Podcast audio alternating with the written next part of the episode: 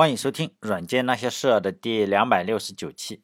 写索尼的盛田昭夫写的一本书叫《学历无用论》，到底能不能相信？《学历无用论》这本书呢，在中国曾经非常非常的流行，流行到什么程度呢？在我的记忆之中啊，当时去书店有两本书，一定是摆在最显眼的地方，一本是盛田昭夫写的《学历无用论》，另一本呢是刘亦婷的妈妈写的《哈佛女孩刘亦婷》。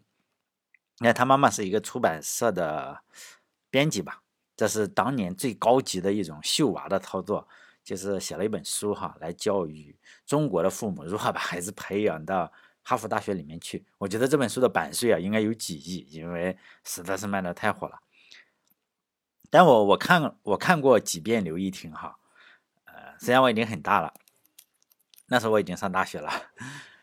对他们家的教育，就是还是比较赞同的，非常的叫什么虎妈是吧？非常的厉害。只可惜的话，刘亦婷的家庭教育中可能缺少了重要的一环，就是没有在年轻的时候接受良好的计算机教育。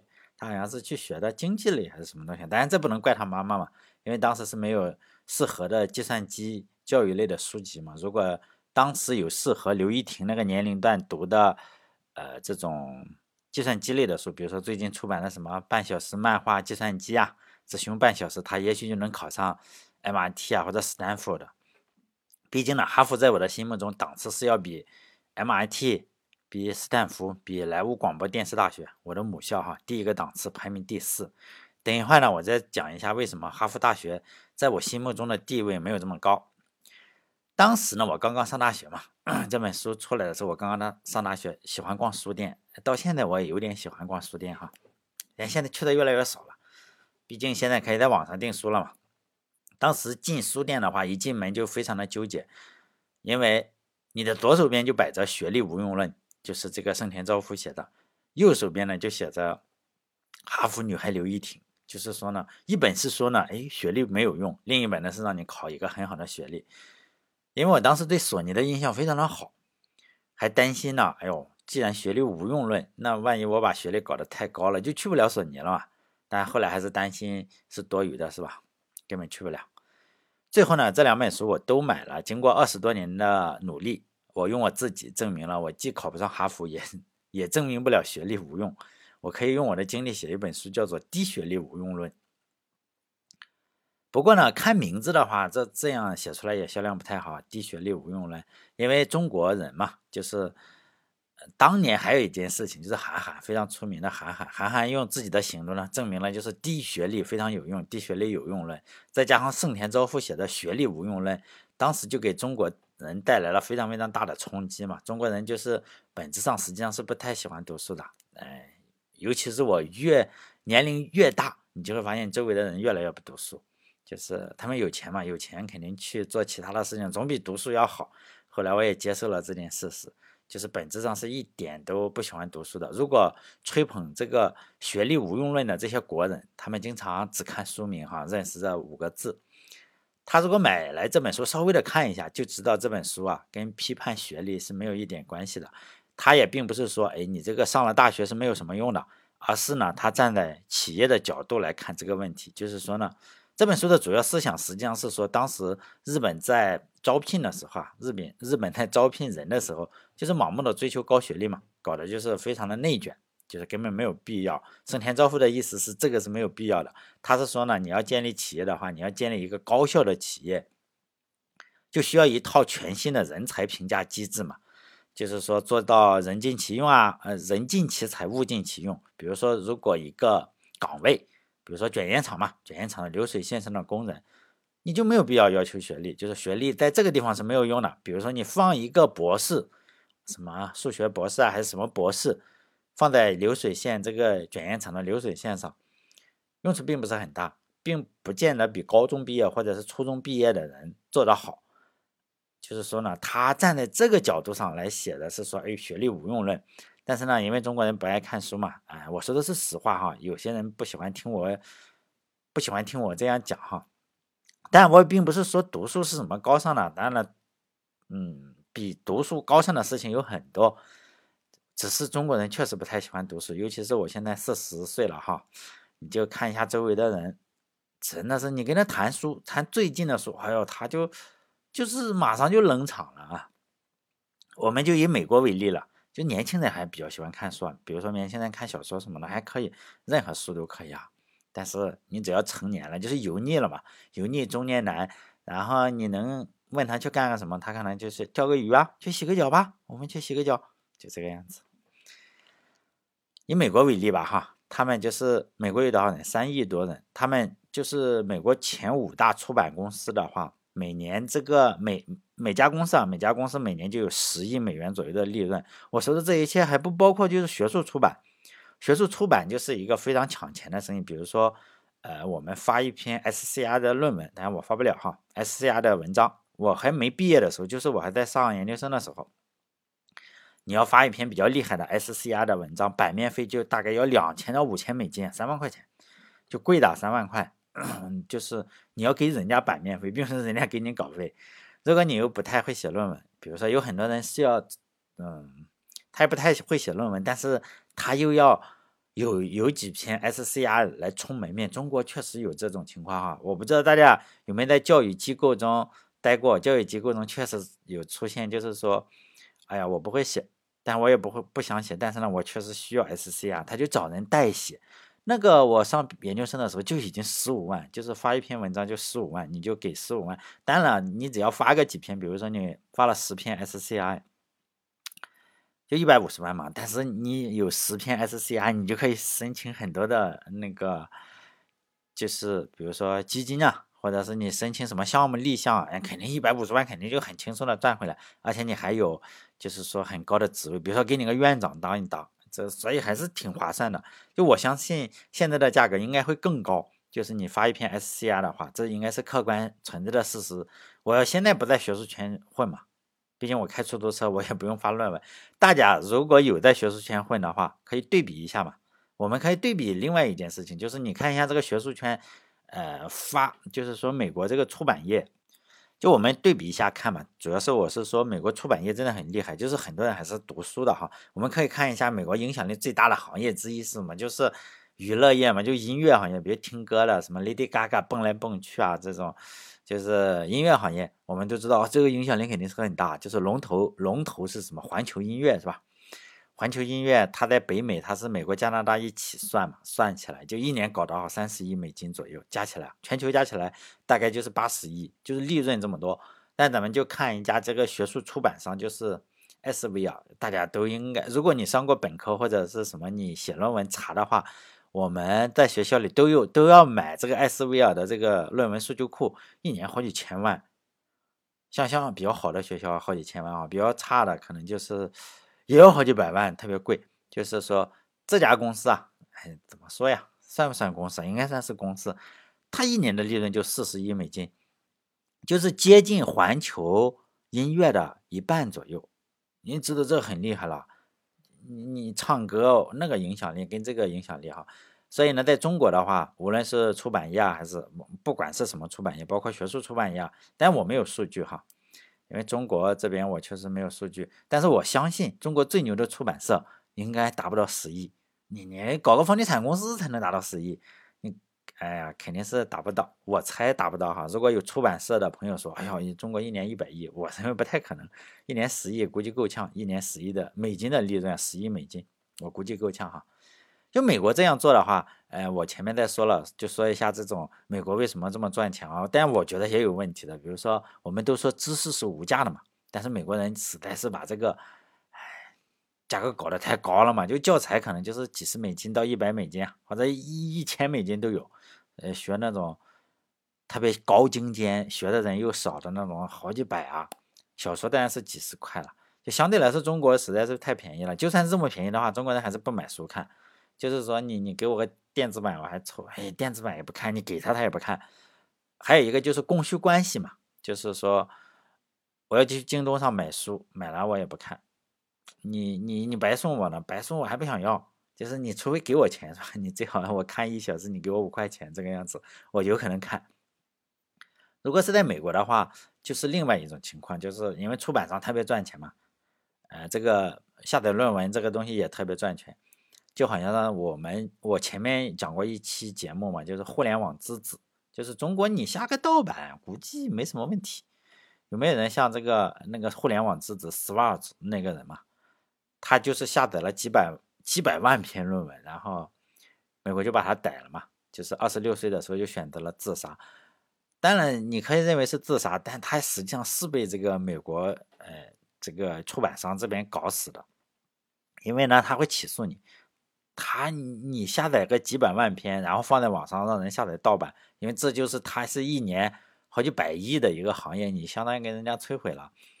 呃，卖知识的嘛，他就是知识是有价的，因此呢，就给他安上罪名嘛，没事就搞你一下，没事搞你一下，所以呢，二十六岁的时候，你把你搞精神崩溃总是可以的嘛，然后你就自杀了。但我们再来还是谈一谈这个盛田昭夫为什么写学历无用论哈？我觉得有个作家说过，这个作家具体是我记不清楚了，但是我认为应该是史铁生。他说嘛，这个希望我没有记错哈。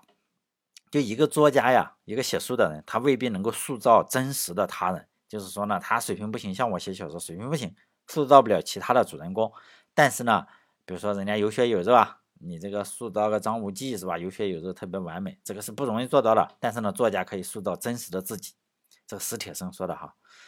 如果大家看过《人间失格》的话，可能对这个太宰治啊是有一定的了解，就会发现这个书中的主角嘛，大庭叶藏。还有就是说，就是那个金岛修治嘛。如果你了解的话，你就知道他其实就是写他自己。还有另外一个我很喜欢的作家叫托斯托耶夫斯基嘛，他写过一本书叫做《赌徒》。在这个小说中，你非常短。大家如果有人真的喜欢读书的话，你就在网上搜搜。中国不像是美国，中国你下盗版不会有人搞你，也不会有人嗯发你传票。你这个传播知识是吧？你是嗯盗火种的人，但在美国不这样。你你下载一个盗版电影，大人下载个盗版书，就跟弄死了像这个互联网之子一样。你可以去搜一下赌徒啊！如果你闲的蛋疼，又又又是没有太多钱的，你真的可以去看看这个赌徒。这个小说之中啊，你就把这个赌徒真的是刻画的入木三分。咱没赌过博哈。但是据说是真的是一样，为什么呢？因为这个托斯托耶夫斯基啊，他就是本身就是个赌徒，他写小说很大程度上是欠了人家很多钱。人家说，那你你这么出名是吧？你又欠了我钱，你又赌博又不行，就写书。写书呢，我给你，因为他只要写出来就能卖很多的版版税，不像是无名之族，你写出来人家还不能买来。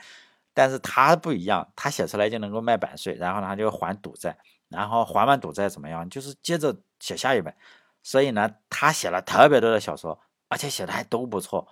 其中一个很重要的原因是他是个赌徒，就是被逼着写，但被逼着写仍然是写的很好。就有些事情是装不出来的嘛，就好像是穷人啊，你没有办法装富人，富人也没有办法装穷人。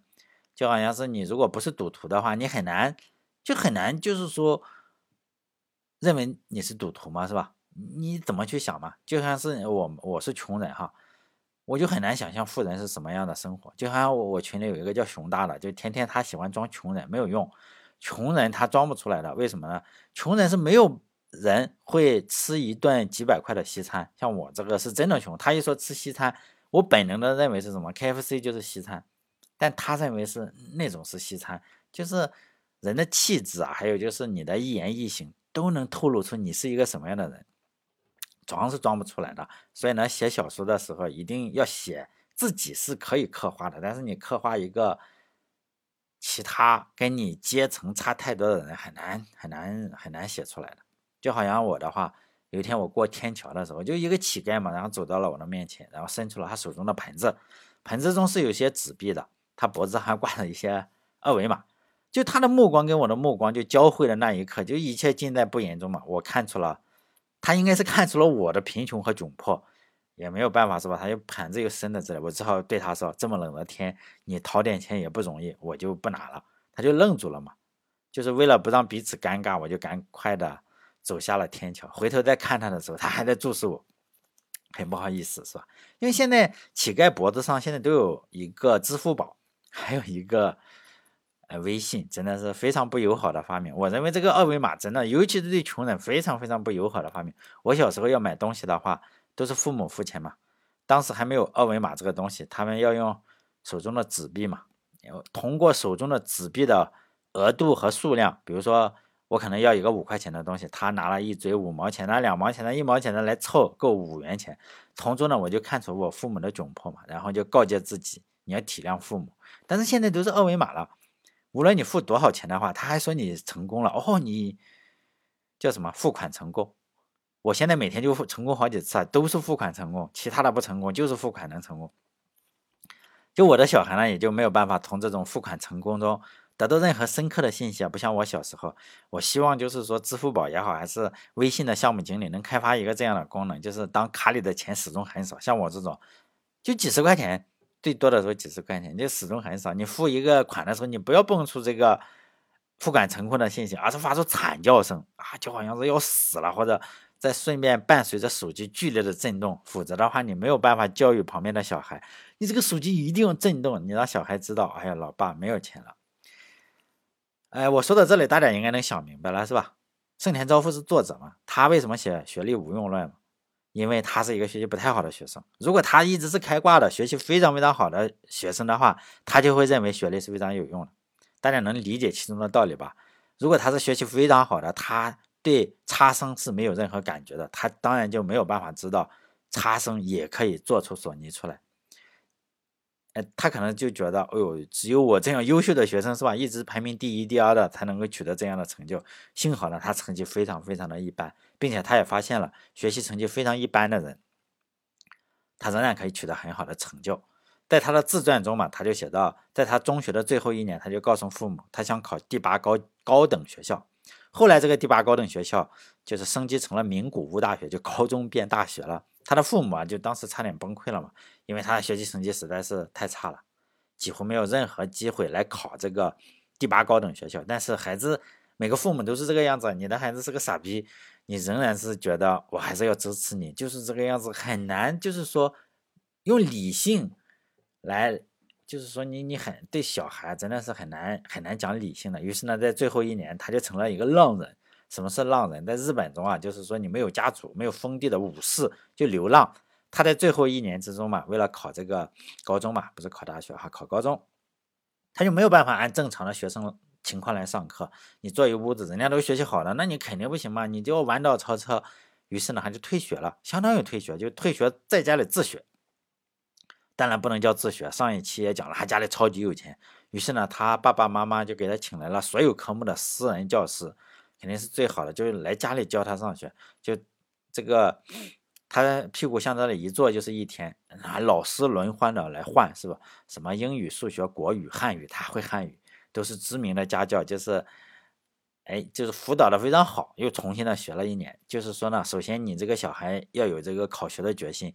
另一方面的话，你要请得起这些老师嘛？请得起这些老师，显然钞票还是要有超能力的。经过了一年，就是说这个多对一的私教根本就不是一对一哈。咱们这里比较有钱的人可能就觉得我要一对一，人家是多对一，而且每一门课程都有一个老师嘛，去他家里教学。幸好的话，当时日本是允许办课外教学，现在如果在中国，可能你就考不上了，是吧？那学习成果怎么样呢？就是临时抱佛脚。说实在的。你花了大量的金钱，然后这个样子还是考的不太好，就是说没有那么好。总之过线了嘛，仅仅是刚过线。当时他这个初中啊有两百二十多名学生，他考他排名一百八，想一想好像不是很好是吧？就两百多一百八，但是他脑好还是过线了，就最低的成绩，就是从来没有排名在一百八的人还能考上这个那个第八高等学校的，就高中。哎，我看他在自传里面，他觉得这种成功啊，归结为他一整年有效的学习和坚定不移的态度。我觉得他至少应该加上一句，再感谢他爸妈超能力，花了那么多钱。如果你自己在家里学，肯定是效果不行的。那后来的故事就是他上了第八高等学校，在学校里呢，就还是有钱的好处，就是说呢，他还是有各种各样的机会去旅游，去各个地方去。跟各种教授去交流嘛，因为他家里实在太富了，他不喜欢学的学科，比如说材料学呀、植物学，就还是不学，因为家里有钱嘛。他喜欢的学科，比如说还是继续学物理，啊，就喜欢物理，就继续学。当时是一九四零年，日本正在正在侵略，就是正在准备吧，整个国内也非常的糟烂了，就要对外侵略。但是呢，他已经有了自己独立的思想，就是家里有钱的人比较容易有独立的思想，所以呢，他对当时日本的政府啊表达出了极大的鄙视和漠不关心，但是他也无可奈何。你一个学生，你能做什么事情呢？你只是听着政府在放屁嘛，然后他又英语又比较好，然后就天天听外国的电台，于是呢，就在他自己的努力下吧，然后父母。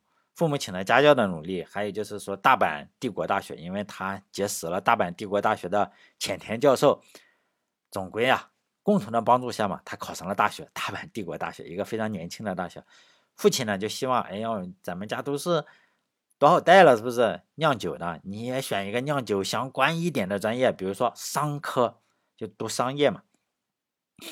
或者呢，选一个农业化学，你至少与化学嘛，与这个酿酒有一点点关系。但是呢，他选择了什么物理？那家里就并没有干涉他。总体来说呢，就是说盛田昭夫是一个严重偏科的一个怪才吧。他写这个呃学历无用论，也绝非说他。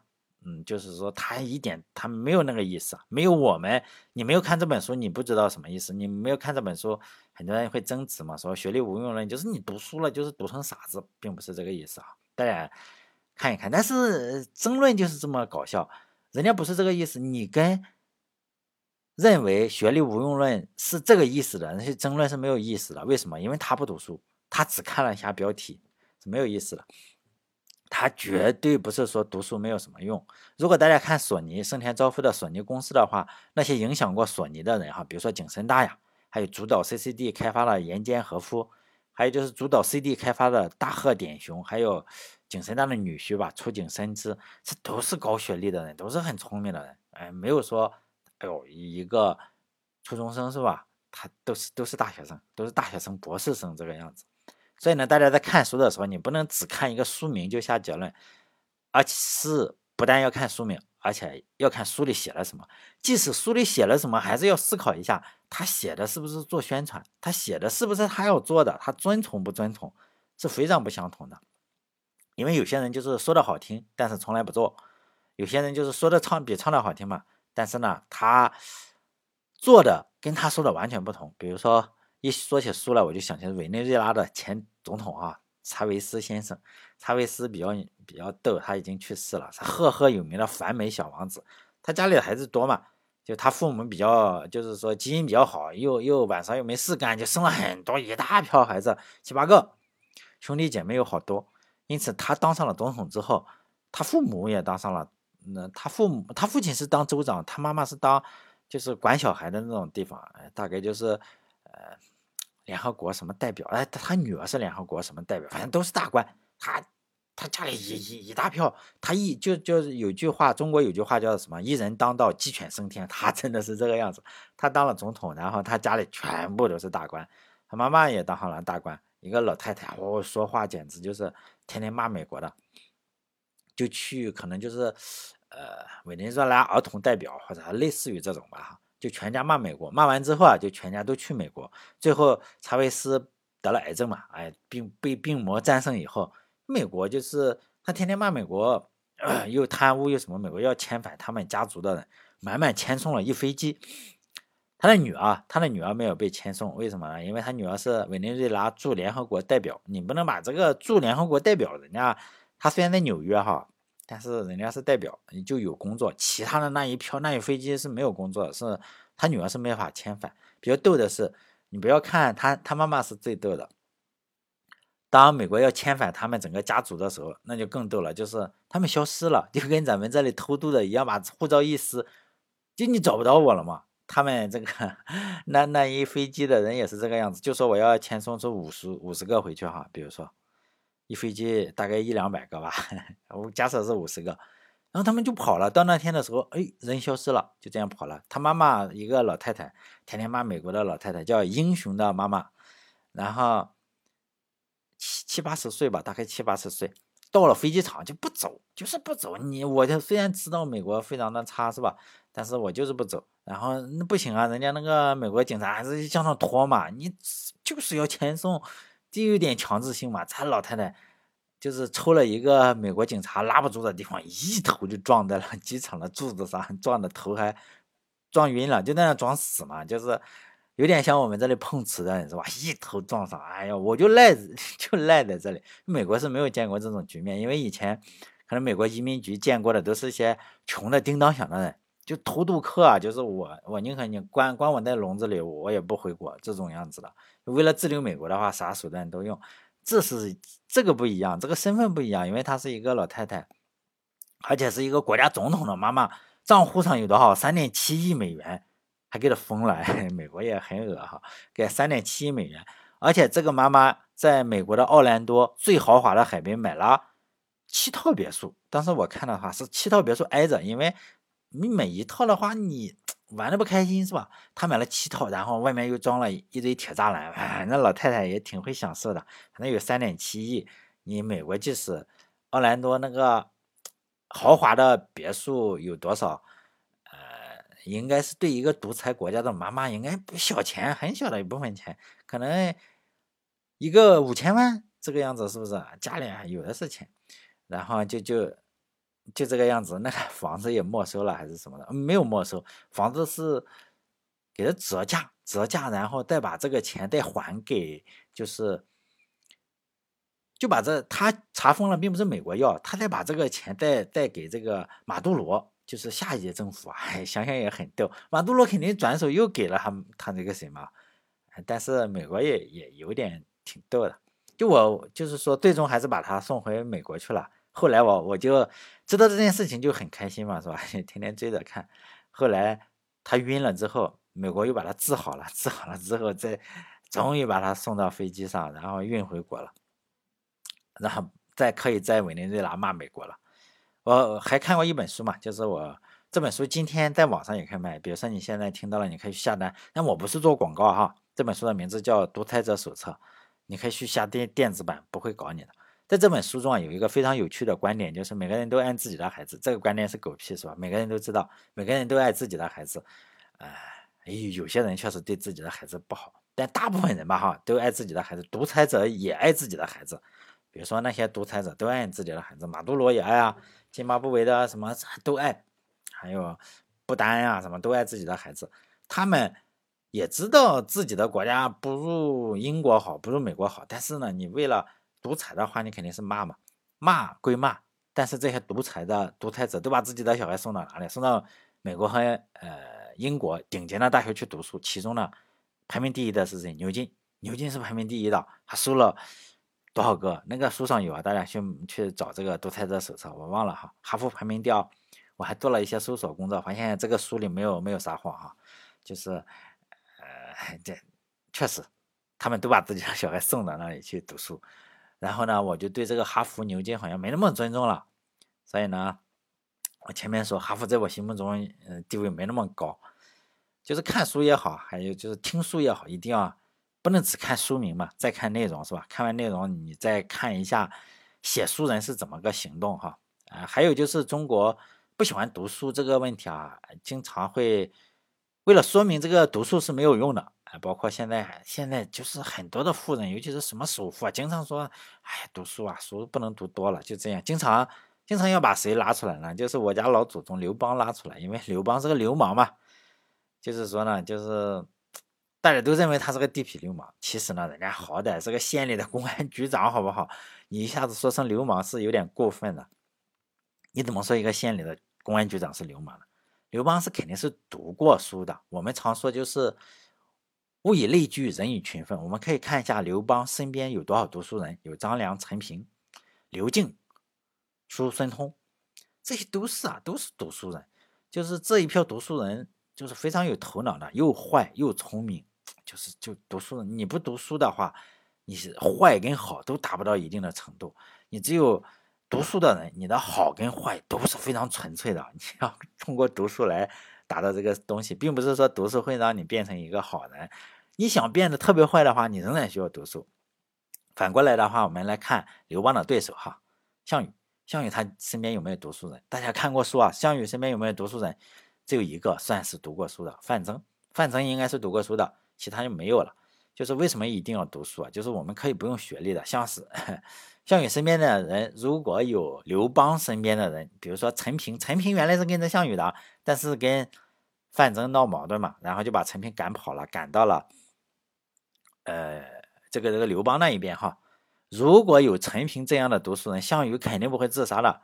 呃，我们假设一下哈，陈平就是乌江要败了，然后到了乌江那里，陈平会开导项羽，就胜败乃兵家常事嘛，主公，咱们一起过江东。就是江东这些人啊，就是真不读书的话，可能会觉得惭愧。就是项羽这个人不读书嘛，他就觉得惭愧。哎呀，过啥江东啊？人都打没了，带过来一万，带过来十万，现在回去就咱们杀，能行吗？陈平就会说：“哎呦，什么叫打败仗是吧？你只要肯过东江，嗯肯过江东，项羽这个旗帜你不倒，你只要说你要打回来，我就给你宣传一下垓下之战，我们取得了大胜。”还有这个虞姬小姐，你你也先别急着自杀，因为虞姬要自杀嘛。你先坐上这艘爱情的小船，我们先到江东休息一下。就是你看看刘邦啊，他们有没有导弹，有没有无人机？只要过了这个江，他们就追不上我们。所以呢，千万不要不要自杀。比如说这个主公啊，这个垓下之战，我们损失了八万，是吧？应该是八万到十万，我也不知道，反正书上不同的书有不同的统计口径嘛。八万江东父老。就是有点少是吗？死的有点少，这这时候可能项羽都被气懵了，就这么的吧，是吧？四舍五入凑个一百万，回到江东，我们就说一百万江东子弟被秦始皇虐杀了，都是坑杀了。这个时候江项羽可能就会瞪大眼睛问，是吧？我难道是跟秦始皇打的仗吗？我不是在跟刘邦打仗吗？陈平会说，是。但是呢，秦始皇恨的是，但百姓亲恨的是秦始皇，他们根本现在还不知道刘邦是谁。你咱们过去之后啊，就告诉他刘邦跟秦始皇是一伙的，刘邦是秦始皇的走狗。项羽可能就会说：“你说这样搞行不行？”陈平就会说：“当然行。”你你觉得你有多大的把握让江东的老百姓爱上你？这个项羽可能人比较比较豪爽是吧？看了看水中的倒影，再看看身边的虞姬，就自信的回答说：“我这个形象至少能吸引几万少女粉吧。”几万少妇粉，怎么也得有十几万。陈平就告诉他，吸引这些女性粉丝根本不能替你打仗。项羽说也对哈。陈平就说，相比于让江东父老爱上你，我们更需要的是让江东父老恨这个刘邦。因为爱是非常非常困难的，但是仇恨的种子一定是要让他们不停的恨这个刘邦，恨秦始皇。秦始皇就是刘邦，刘邦就是秦始皇，我们就这么说。所以呢。我们就宣传这个刘邦是叛徒，他们叛变了，就是说叛变到了秦始皇那边。我们要激起江东父老的愤怒，就是我们牺牲的越多，仇恨实际上就越大。现在你比如说你死个八万好像不够多，以后成功的几率为了更大一点，我们就说这一次死了一百万江东子弟，为了人民幸福嘛，是吧？我们不怕严寒，见我们过江，从江东到江西这边是干什么？我们就是为了杀秦始皇嘛，是吧？为人民。诛杀一个人见人恨的秦始皇，没想到的话，在我们成功成功诛杀了秦始皇以后，你把他的老家都烧了之后，刘邦是个叛徒，趁我们不防备，就诛杀了我们百万江东父老。就这个，就这故事就要这样讲，就是项羽若有所思。这个时候，虞姬可能就在船上说话了，他们已经坐上船了，是吧？说老公，就按陈平这样说的办。最后的话，你成功了以后，我要当皇后。这个项羽就二话不说，拿起手中的剑，一下子就把虞姬的头砍下来，虞姬的头就滚到了船里，是吧？虞姬就大怒，那个头在底下滚着，就喊：“你砍老娘的头干什么？”项羽就说：“啊，听了陈平的话，我觉得啊，为了让江东父老更恨刘邦，我打算呢，说刘邦不但杀了我一百万大军，还把我亲爱的虞姬强奸后又杀了，这样的话。”江东父老就更恨他们了。虞姬说：“对呀，也是哈。但是你有没有想过，如果我能亲自现身说法的话，举行一个江东巡回演讲，演讲的题目就叫刘邦他们如何，刘邦和张良如何 轮奸了我？比如说，一年开三百六十五场，不出一年的话，肯定能让三百六十五万，或者是三千六百五十万江东百姓恨死刘邦了。因为我天天去演讲。”项羽肯定说啊，对呀，我怎么就没想到这一出嘛？虞姬就说：“对个头，还不赶紧把老娘的头装上？”项羽呢，就赶紧把虞姬的头捧在手里，是吧？老婆嘛，迫不及待的亲两口，然后他安在虞姬的脖子上，用创口贴可能贴上。虞姬就说：“哎，你不用贴的太严丝合缝，这个留个伤口。每次演讲的时候，我把衣服一脱，让大家看看我胸口这个碗大的伤口。这个江东父老肯定就更相信了。这个时候。”项羽可能就叹一口气。然后陈平问：“哎，你为什么叹气？”项羽就说：“如果我成功了，那流传两千年的《霸王别姬》以后怎么演？两千年之后，可能一个电台主播喜欢的男演员张国荣要怎么演虞姬呢？”虞姬啊，这时候就会大惊，说：“妈的，竟然演我，竟然需要男演员？男演员难道没有胡子吗？难道两千年以后男演员就没有一点阳刚之气吗？竟然演我，需要一个男演员？”但项羽跟陈。陈平是不会去搭理他的，只留在他那里生闷气。陈平啊就会说：“哎呀，自古忠孝难两全嘛，你能成功啊，势必要让中国这个影视啊跟这个文学失去一点东西。不过呢，主公也不要担心，将来肯定会出一个叫司马迁的，写一个《汉王别姬》，主人公呢就是刘邦，然后呢跟这个吕后哈，《汉王别姬》。”你也大可不必担心。还有一点的话，主公你一定要多读点书，找人代笔也好，就写几篇文章，最好能写一本书。项羽说：“那我为什么要写书？”陈平就会说：“你如果不写书的话，对中国的将来影响不好。因为呢，后世人都认为你跟刘邦不读书，还写了一首诗来埋汰你们两个，说什么‘坑灰未冷山东乱，刘项原来不读书’。如果你能出一本专著。”两千年以后啊，就不会让一个日本人写的书，什么学历无用论啊，在中国畅销了。可惜的是啊，陈平呢，他实际上是得罪了范增以后，他跑到了刘邦这一边。刘邦这一边啊，有两个谋臣，一个是张良，一个是陈平。张良做的事情是相对来说比较光明正大一点，他死后的谥号我们就知道叫什么文成。陈平呢，就是那种读书非常非常的多。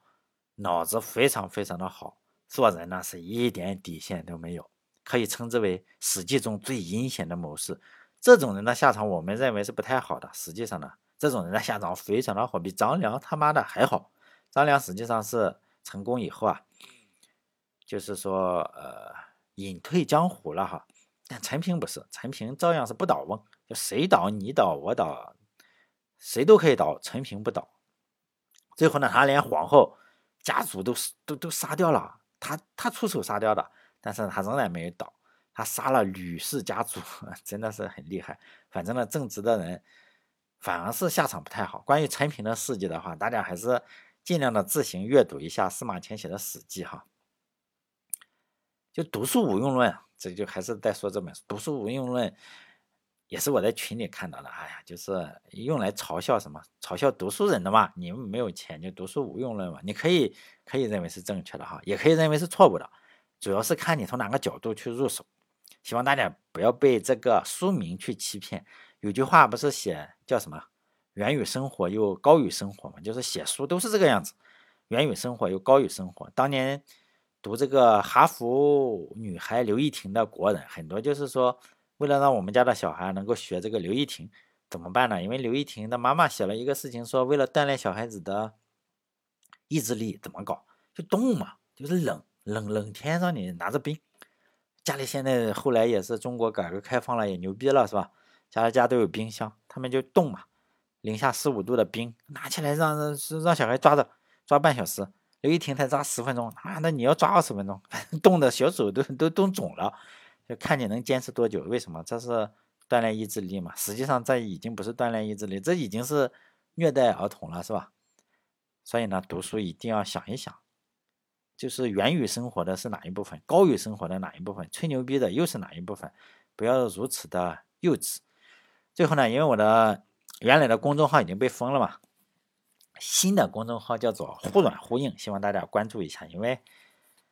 哎呀，其实关注不关注的，哎你不关注也 OK 是吧？反正现在人是非常少。再见。